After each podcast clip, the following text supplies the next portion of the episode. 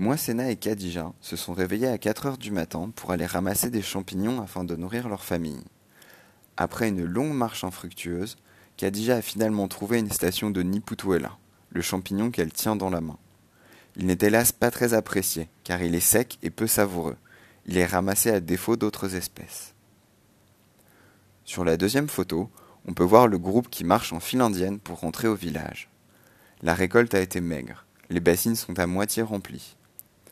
Une des marcheuses ramasse du bois mort afin d'allumer son feu en cuisine. Elle ne veut pas rentrer bredouille chez elle. La saison des pluies est qualifiée de période de soudure alimentaire.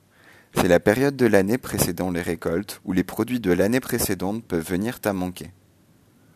On comprend ainsi l'importance des champignons, qui constituent un apport de fibres, de protéines et de glucides essentiels au régime alimentaire humain et non humain en cette saison.